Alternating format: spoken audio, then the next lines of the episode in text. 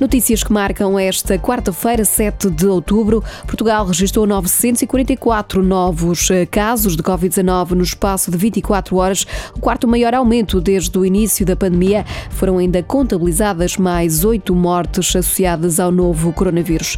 O surto de Covid-19 no lar da Santa Casa da Misericórdia de Bragança já provocou quatro mortes. A instituição revela que só esta tarde morreram três utentes com idades entre os 78 e os 88 anos.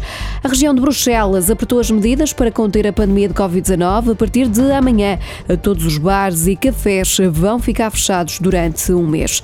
Em Itália, vai ser obrigatório o uso de máscara a partir de amanhã, incluindo ao ar livre. A medida foi aprovada hoje no Parlamento italiano. Quanto ao estado de emergência, foi prolongado até final de janeiro do próximo ano.